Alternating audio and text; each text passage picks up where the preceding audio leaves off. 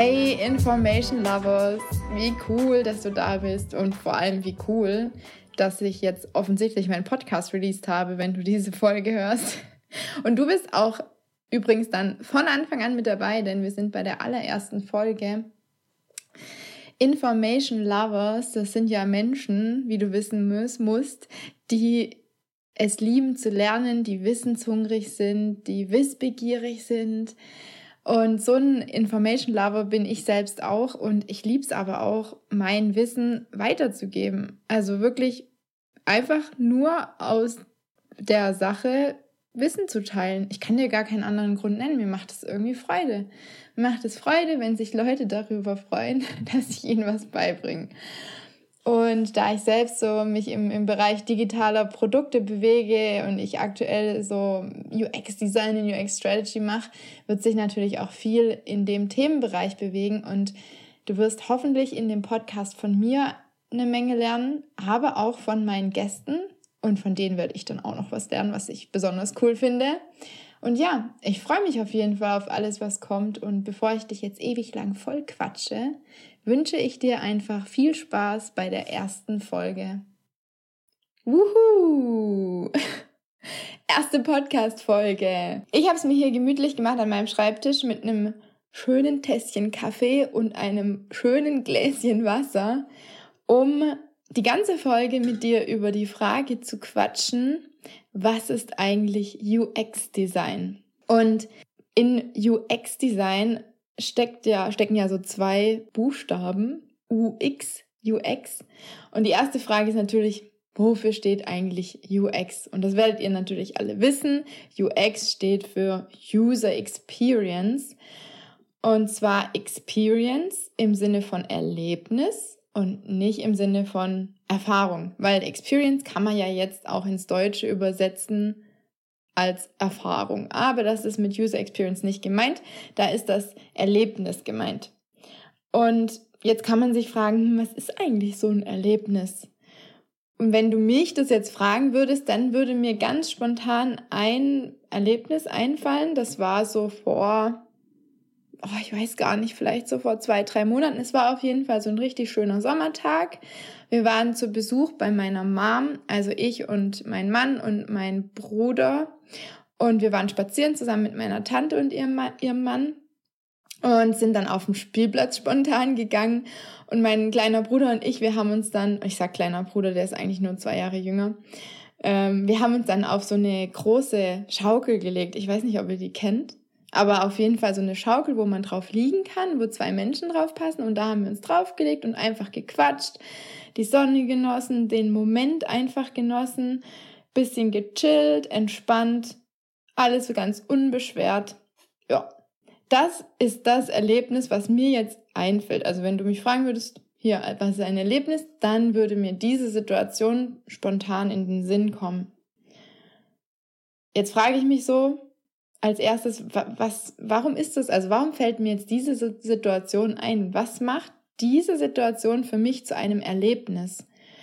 Und ähm, wenn ich über sowas nachdenke, dann gehe ich oftmals einfach in Google, wobei ich nicht der beste Googler bin, mein Mann wird das jetzt bestätigen, und gebe halt mal einfach ein Erlebnis. Das kriege auch ich noch hin mit meinen schlechten Google-Künsten. Und Wikipedia sagt mir dann, das Erlebnis ist ein Ereignis im individuellen Leben eines Menschen, das sich vom Alltag des Erlebenden so sehr unterscheidet, also so sehr unterscheidet, dass es ihm lange im Gedächtnis bleibt. Unter einem Erlebnis wird ein emotional verarbeitetes Ereignis verstanden, welches innere und äußere Vorgänge mit positiven und negativen Empfindungen verknüpft. Okay, also bei meinem Beispiel Erstmal der erste Punkt, der da äh, kam von Wikipedia.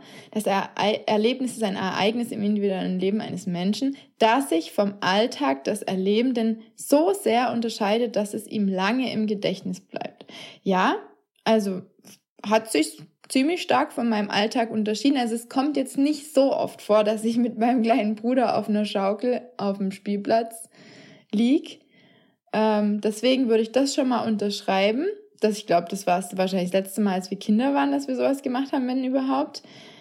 Und lange im Gedächtnis geblieben ist es mir ja offensichtlich auch, ne, weil sonst wäre das wahrscheinlich jetzt nicht das erste geblieben, äh, das erste gewesen, was mir eingefallen ist. Und dann steht da noch hier innere und äußere Vorgänge mit positiven und negativen Empfindungen verknüpft.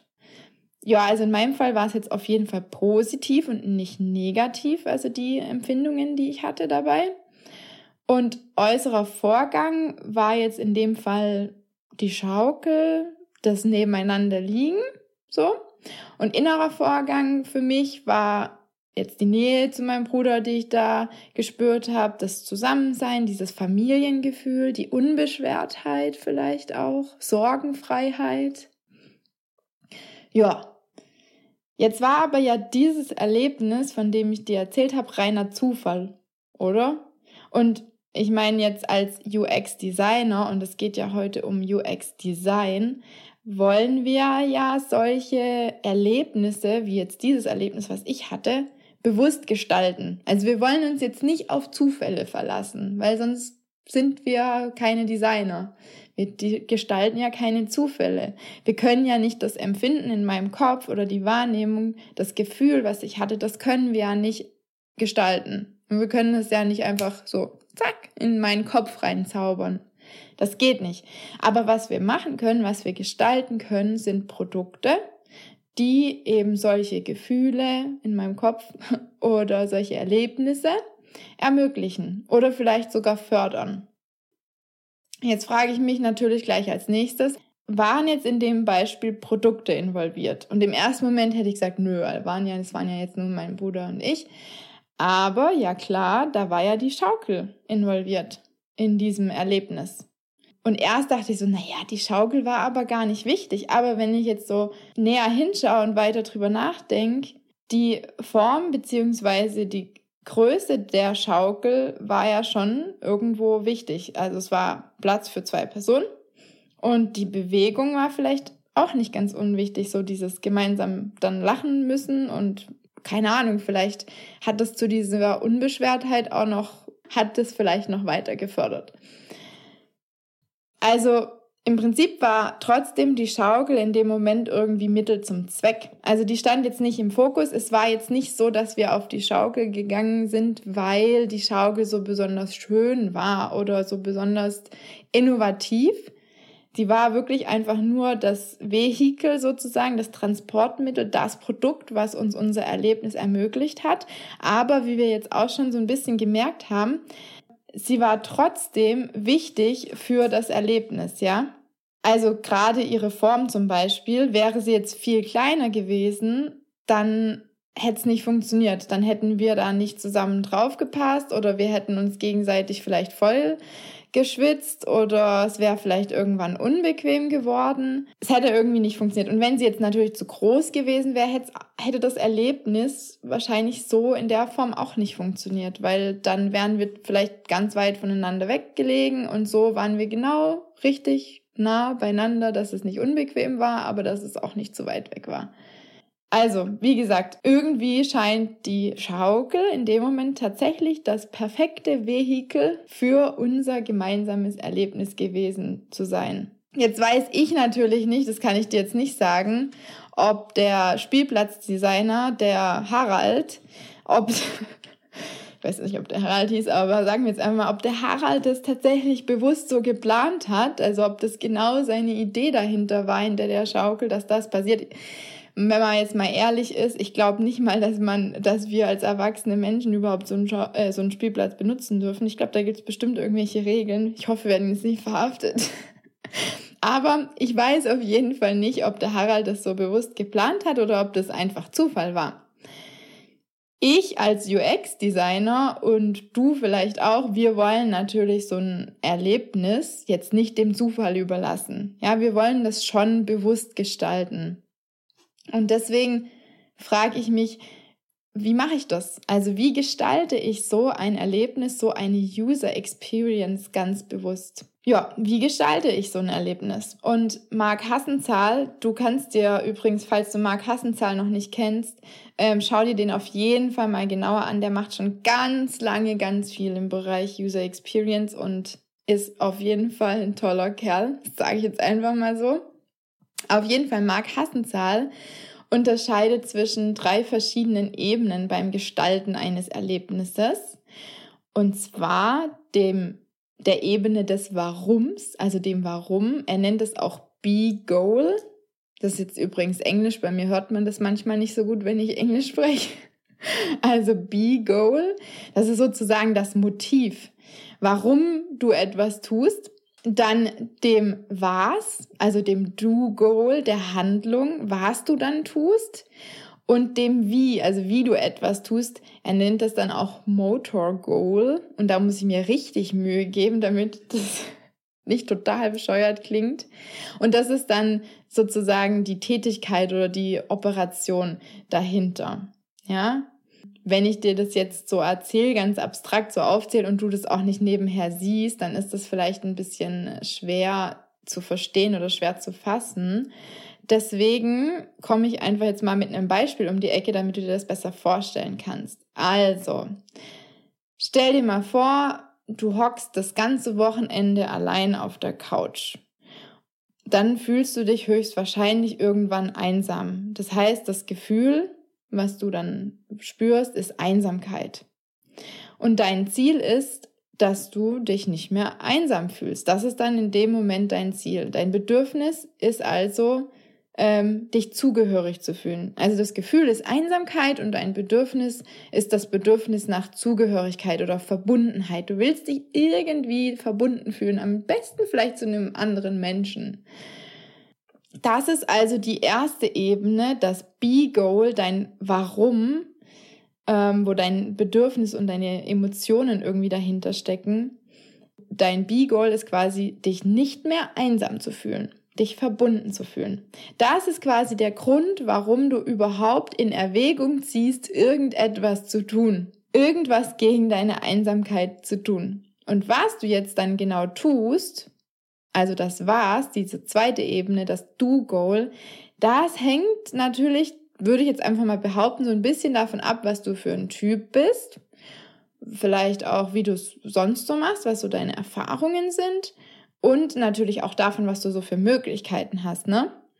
Also zum Beispiel könntest du dann sagen, ich rufe jemanden an oder ich treffe mich mit Freunden, ich gehe in einen Café, vielleicht denkst du auch, ach komm, mach ich doch einfach mal Instagram auf, das ist jetzt vielleicht am einfachsten.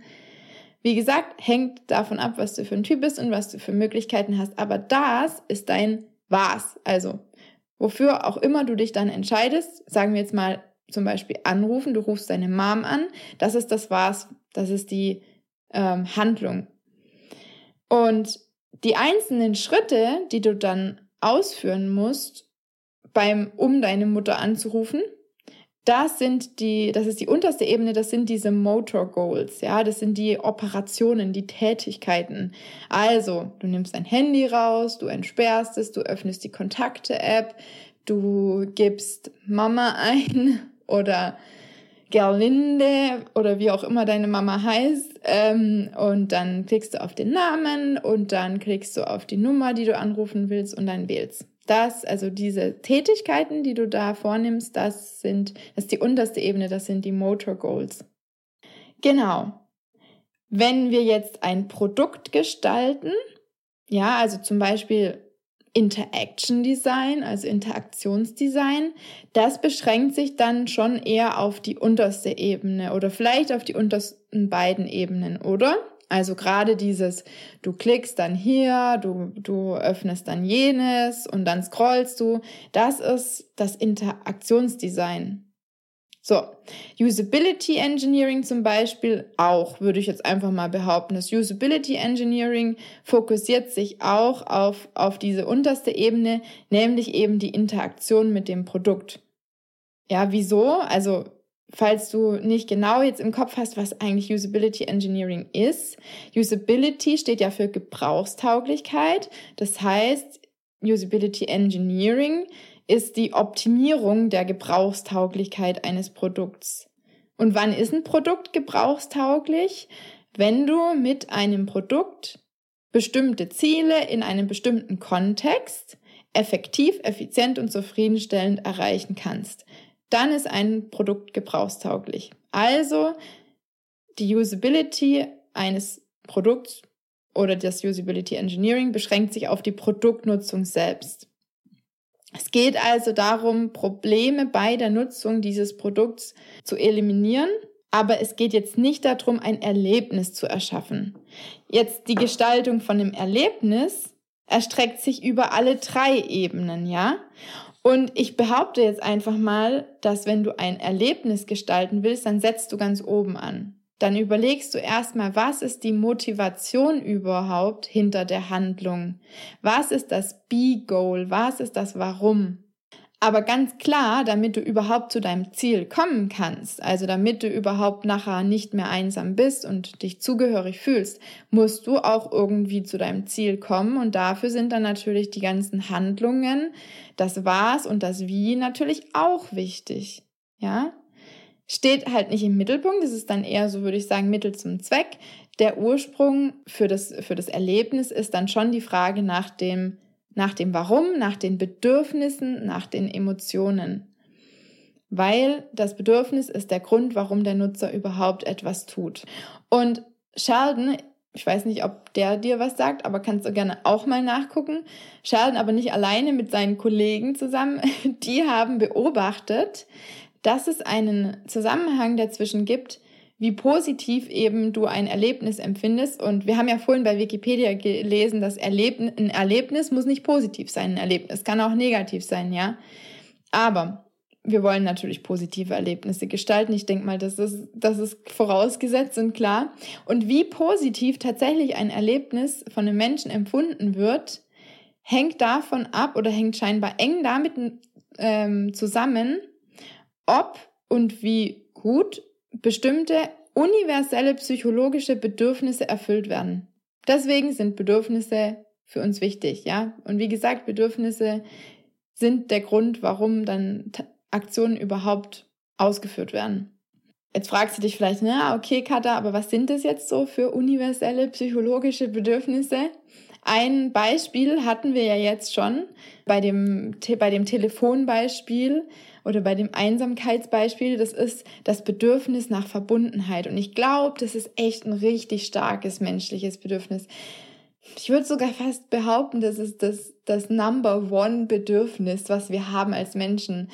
Wir könnten, glaube ich, als einsame Wesen könnten wir, glaube ich, gar nicht leben. Gab es da nicht sogar mal irgendwie einen Versuch, so einen schrecklichen dazu? Oh Gott, ich weiß gar nicht. Haben wir das mal gelernt in der Schule oder im Studium? Auf jeden Fall bin ich mir fast sicher, dass man als Mensch nicht überleben kann in Einsamkeit. Das brauchen wir. brauchen einfach andere Menschen. Das heißt, es ist echt ein starkes Bedürfnis. Und ich meine, du siehst es ja auch, ja? Denk doch mal nach. Was, was fallen dir so für klassische Apps ein oder Anwendungen oder Services, die auf dieses Bedürfnis abzielen? Ja? Instagram zum Beispiel ist dir jetzt bestimmt eingefallen oder Facebook.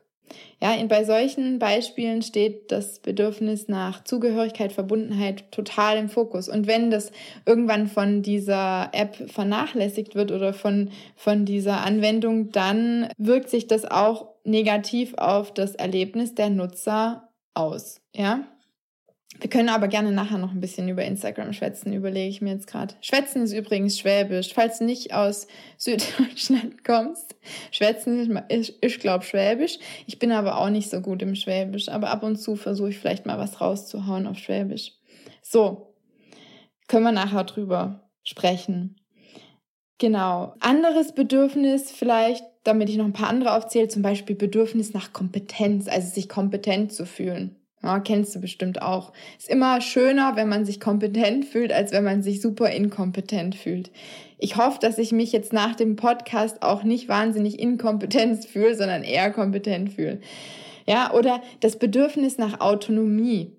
Das ist dann besonders stark, wenn du dich gerade nicht so autonom, also nicht so unabhängig fühlst. Ja, also zum Beispiel so, denk mal zurück, als du so 17, 18 warst und dann da war, glaube ich, dein Bedürfnis nach Unabhängigkeit, nach Autonomie relativ stark. Ähm, und wenn du dann aber irgendwie so 35 oder sag mal vielleicht 30 bist, in meinem Alter und du bist super unabhängig, vielleicht bist du sogar selbstständig und dann ist das Bedürfnis nicht so stark. Wenn du dann wieder, weiß ich nicht, 80, 85 bist und du langsam deine Unabhängigkeit verlierst aufgrund von körperlichen oder vielleicht auch geistigen ähm, Zuständen, dann ist das Bedürfnis wieder viel stärker. Da habe ich, vielleicht kann ich da auch mal von erzählen, ähm, von einem Projekt mit, mit ähm, Senioren, ähm, wo man das auch ganz stark gespürt hat, das Bedürfnis nach Autonomie, Unabhängigkeit. Scheinbar ist das Bedürfnis immer dann besonders stark, also beobachte ich jetzt gerade, während ich dich voll laber, wenn, ähm, wenn es gerade eben nicht erfüllt ist. Ja, ist ja auch irgendwo logisch, ne? Klar. Ähm, Sicherheit ist zum Beispiel auch noch so ein, so ein klassisches psychologisches Bedürfnis. Das äußert sich übrigens, finde ich, ganz oft in so einem Kontroll- Bedürfnis, Bedürfnis nach Kontrolle. Also man fühlt sich immer, finde ich, sicher, wenn man das Gefühl hat, man hat die Kontrolle. Wir haben gestern darüber gequatscht beim Mittagessen. Da ging es um Self-Driving Cars und ähm, dann hat mein Mann gemeint, dass obwohl es ja eigentlich, obwohl man ja weiß, dass es viel sicherer ist, ist es trotzdem so, dass er sich wahrscheinlich unsicher fühlen würde, einfach deswegen, weil er nicht die Kontrolle hat. Ist zwar nicht ähm, logisch und macht irgendwie keinen Sinn in dem Moment, aber scheint so zu sein. Deswegen, ich habe immer so das Gefühl, da ist eine, eine enge Verbindung zwischen dem Bedürfnis nach Sicherheit und so einem Kontrollbedürfnis. Hm? Ja, da gibt's noch viele mehr. Guck's dir gerne mal an. Nutzt du einfach auch Google, so wie ich das scheinbar immer mal wieder mache und gibst Sheldon ein. Also S-H-E-L-D-O-N. Und ich glaube 2001 war das Paper und dann findest du was darüber. Auf jeden Fall super interessant. Bedürfnisse sind für uns im UX mega wichtig. Dann, was mir sonst noch so wichtig ist, so zwei andere Sachen, die mir jetzt noch spontan einfallen, wenn es darum geht, Erlebnisse zu gestalten. Das eine ist, was ich mir immer wieder bewusst mache und auch Kunden bewusst mache oder anderen, mit denen ich über solche Themen spreche, ist, natürlich beschränkt sich oder beschränkt der Nutzer in seinem Kopf ein Erlebnis, was er mit von mir aus einem Produkt hat oder auch einer Marke ganz allgemein oder einem Unternehmen, nicht nur auf die Nutzung von diesem Produkt. Also das Usability Engineering können wir ja sehr klar auf diese Produktnutzung eingrenzen. Wir wollen ja diese Nutzung äh, optimieren, ja. Aber das Erlebnis das kannst du dem Nutzer nicht sagen, so, ja, du Mensch, lieber Nutzer, aber jetzt bitte bezieh mal hier nicht noch Marketing oder sowas in deinem Kopf ein. Das funktioniert nicht, ja. Das heißt, das Erlebnis begrenzt sich nicht nur auf bestimmte Bereiche, wie zum Beispiel die Produktnutzung selbst. Das wird auch, ich habe jetzt schon Marketing zum Beispiel genannt, das wird von ganz, von allen, eigentlich allen Berührungspunkten, du hast vielleicht auch schon mal in dem Zusammenhang von dem Begriff Touchpoints gehört, das wird von allen Berührungspunkten, die du mit dieser Marke hast, geprägt. Ja, und Firmen wie Apple zum Beispiel machen das total gut, wenn du mal darüber nachdenkst, wie das Erlebnis zum Beispiel im Store allein ist, wenn du, wenn du ein neues Gerät abholst oder so und dann begrüßt wirst und die, dann, falls du einen Termin hast, dann auch die Mitarbeiter schon wissen, deinen Namen schon kennen und dich auch persönlich begrüßen können und das ist alles durchchoreografiert, kann man schon fast sagen, ja. Und das alles trägt zu deiner Wahrnehmung von dieser Marke Apple bei. Und das ist ganz wichtig. Also das ist eine Sache, die mir noch voll wichtig ist, wenn man, wenn man darüber nachdenkt, Erlebnisse zu gestalten, dass man eben da keine Grenzen zieht. Du kannst da keine Grenzen ziehen. Du musst alles eigentlich mit einbeziehen. Das ist das eine. Und das andere, was ich auch ganz spannend finde, und das kam, glaube ich, auch so ein bisschen vielleicht raus in dieser Wikipedia-Definition von, von Erlebnis, der Unterschied zwischen dem Erleben im Moment und der Erinnerung, ja, weil man denkt jetzt im ersten Moment bei User Experience, gerade vielleicht auch wegen dem Begriff User, was da noch dran steckt, denkt man als erstes immer nur an das Erleben im Moment. Aber natürlich ist das, was du im Moment erlebst und empfindest, eventuell anders wie das, was als Erinnerung in deinem Kopf zurückbleibt. Weil kannst dir vielleicht so vorstellen, dass da noch irgendwie so ein Filtersystem dazwischen ist und dann werden bestimmte Sachen halt einfach mal unter den Tisch gekehrt oder so, äh, werden einfach mal rausgefiltert. Meistens sind es ja Gott sei Dank eher so negative Aspekte, die dann einfach rausgefiltert werden. Und dann hast du vielleicht noch bestimmte Vorerfahrungen in deinem Kopf oder vielleicht irgendwelche Vorurteile und damit wird es so schön durcheinander gemixt und dann das, was da dann zurückbleibt in deinem Kopf, deine Erinnerung, ist eventuell was ganz anderes wie das, was du in dem Moment erlebt hast was du realistisch wirklich erlebt hast. Ich glaube, ich habe dazu gestern auch was. Ich habe gestern im mal wieder Design of Everyday Things gelesen, weil das hatte ich zuletzt im Studium gelesen, das ist schon lange her. Und ich glaube, da ging es in dem Kapitel auch so ein bisschen darum. Vielleicht fällt, ist mir das deswegen auch wieder eingefallen. Irgendwo mittendrin im Buch. Ich kann es dir jetzt leider nicht genau sagen, aber wenn es dich interessiert, dann liest einfach das ganze Buch. Auf jeden Fall finde ich das wichtig, dass man sich das auch klar macht. Was bleibt da nachher zurück und wovon hängt es vielleicht auch ab, was zurückbleibt im Kopf? Kann ich dir jetzt nicht 100% alles so auf, auf Knopfdruck beantworten, aber lohnt sich, glaube ich, darüber nachzudenken. Aber was ich jetzt auf jeden Fall merke, wenn ich so mit dir darüber quatsche und was du vielleicht auch merkst, zum Gestalten von so einem Erlebnis, also zum UX-Design, gehören scheinbar eine ganze Menge an unterschiedlicher Dinge. Und jetzt trinke ich noch mal einen Schluck. Ich trinke die ganze Zeit nur Wasser, vielleicht trinke ich auch mal einen Schluck Kaffee. Mhm. Sehr gut, ist schon wunderbar kalt. Traumhaft. So, also wir haben gemerkt, wie gesagt, wir merken, zum Gestalten von so einem Erlebnis, also zum UX-Design, gehören offensichtlich ganz viele unterschiedliche Dinge. Ja, das eine, sage ich jetzt einfach mal, sind Technologien. Aber hier ganz wichtig, die Technologie steht natürlich nicht im Fokus. Also die Technologie sollte nie der Grund sein, warum man etwas tut. Aber die Technologie ist unter Umständen ein, ich nenne es jetzt mal, Ermöglicher von einem Erlebnis. Das heißt, dadurch, dass wir viel, viel, viel mehr technologische Möglichkeiten heute haben, können wir unter Umständen viel besser bestimmte Erlebnisse erzeugen oder unterstützen als früher. Denk jetzt gerade mal an dieses Problem mit, mit der Verbundenheit oder Einsamkeit. Das Telefon ist vielleicht gar nicht die Technologie, die am besten geeignet ist, um jetzt dir in dem Moment zu helfen, wo du dich einsam fühlst. Wenn du jetzt dir vorstellen kannst, du könntest mit der Person jetzt ähm, stattdessen Video chatten, vielleicht hilft dir das mehr gegen deine Einsamkeit oder was weiß ich. Auf jeden Fall ist die Technologie wichtig für uns oder die technologischen Möglichkeiten und auch die technologischen Möglichkeiten zu kennen, damit wir eben einen Fundus haben, aus dem wir schöpfen können, um Erlebnisse so gut wie möglich zu ermöglichen und zu gestalten. Okay? Und da spielt dann natürlich auch die Entwicklung, Programmierung eine Rolle, weil ich meine, das muss ja auch irgendwo umgesetzt werden. Psychologie spielt ja offensichtlich auch eine ganz wichtige Rolle, weil du musst ja den Menschen verstehen. Du musst ja verstehen, was sind es für Bedürfnisse? Wo kommen die her? Was sind es für Emotionen? Warum hat er in einem Moment irgendein Bedürfnis oder eine bestimmte Emotion und was kann ich dann für ihn überhaupt tun, damit es auch wirklich funktioniert?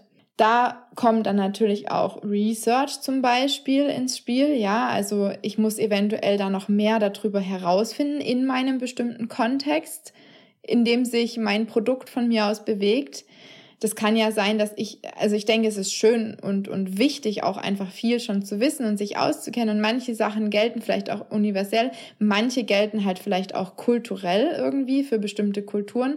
Aber bestimmte Dinge muss man vielleicht auch einfach herausfinden. Ja, und deswegen ist Research auch ein wichtiger Aspekt. Dann natürlich so Dinge wie das Visual Design oder UI Design, User Interface da stellst du jetzt erstmal die Frage, was ist eigentlich User Interface Design? Ja, weil User Interface heißt ja eigentlich so viel wie Schnittstelle. Das ist die Schnittstelle zwischen dem Nutzer, dem Menschen und der Maschine. Das muss aber nicht nur ein Screen, also es muss nicht nur der Bildschirm von deinem Handy sein oder der Monitor, vor dem du hockst. Ein User Interface kann natürlich auch Sprache sein. Wirst du mir recht geben, wenn ich jetzt hier Alexa sage und die kleine Maus gleich hellhörig wird? Gott sei Dank hat sie mich nicht gehört. Mit dieser Person oder mit diesem Gerät, mit dieser Maschine spreche ich ja. Das, das heißt, die Schnittstelle zwischen uns ähm, ist Sprache, ja. Okay, aber auf jeden Fall das alles, also ähm, UI-Design, Visual Design ist natürlich auch wichtig, weil wenn ich das, ich muss ja auch irgendwas gestalten, ich muss ja auch ein Produkt gestalten, ähm, das dann das Erlebnis ermöglicht.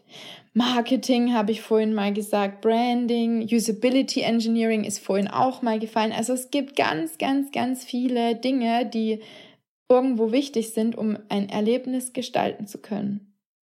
Was heißt das jetzt für den UX-Designer oder für mich zum Beispiel? Muss ich jetzt all diese Rollen erfüllen?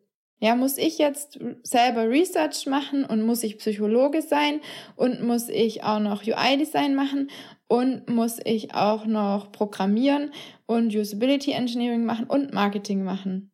So, und hier machen wir jetzt einfach mal Stopp. Ich weiß, fieser Cliffhanger, aber ich möchte definitiv nicht, dass die Folgen zu lang werden, weil ich glaube, das wäre auch kein gutes Erlebnis für dich als Zuhörer. Du bist vielleicht so jemand wie ich und hörst gerne ganz, ganz viele unterschiedliche Podcasts und wenn dann eine Folge zu lang ist, dann kommst du nicht dazu, die anderen tollen Podcasts anzuhören. Deswegen machen wir jetzt hier so einen ganz fiesen Cut und den Rest hören wir uns einfach nächste Woche an. Und bis dahin, ja, wünsche ich dir eine schöne Woche. Falls dir der Podcast gefallen hat, das ist ja wie gesagt die aller, aller, allererste Folge. Wir sind ganz am Anfang. Das heißt, den Podcast kennt niemand. Ich würde mich mega freuen, wenn du den Podcast teilst. Ähm, du findest mich übrigens am besten auf Instagram auch als at information lovers. Das heißt, wenn du mich verlinken möchtest, dann kannst du das dadurch mit Add Information Lovers über Instagram, denke ich, am besten machen. Also wenn du den Podcast teilst. Ansonsten freue ich mich auch mega über eine Bewertung. Ich kenne mich noch nicht so gut damit aus, aber was ich schon gelernt habe von den Podcasts, die ich höre, dass die Bewertungen scheinbar sehr, sehr wichtig sind. Und ja, also du tust mir damit dann wohl einen sehr großen Gefallen, vor allem wahrscheinlich jetzt am Anfang. Jo, das ist alles, was mir jetzt noch dazu einfällt am Schluss. Ich bin mir ganz sicher, irgendwann habe ich so ein richtig geiles, einstudiertes Outro, was dann immer kommt. Aber das habe ich noch nicht. Es hat mir auf jeden Fall voll viel Spaß gemacht. Und nächste Woche hörst du den Rest von der Folge. Bis dahin, mach's gut. Ciao.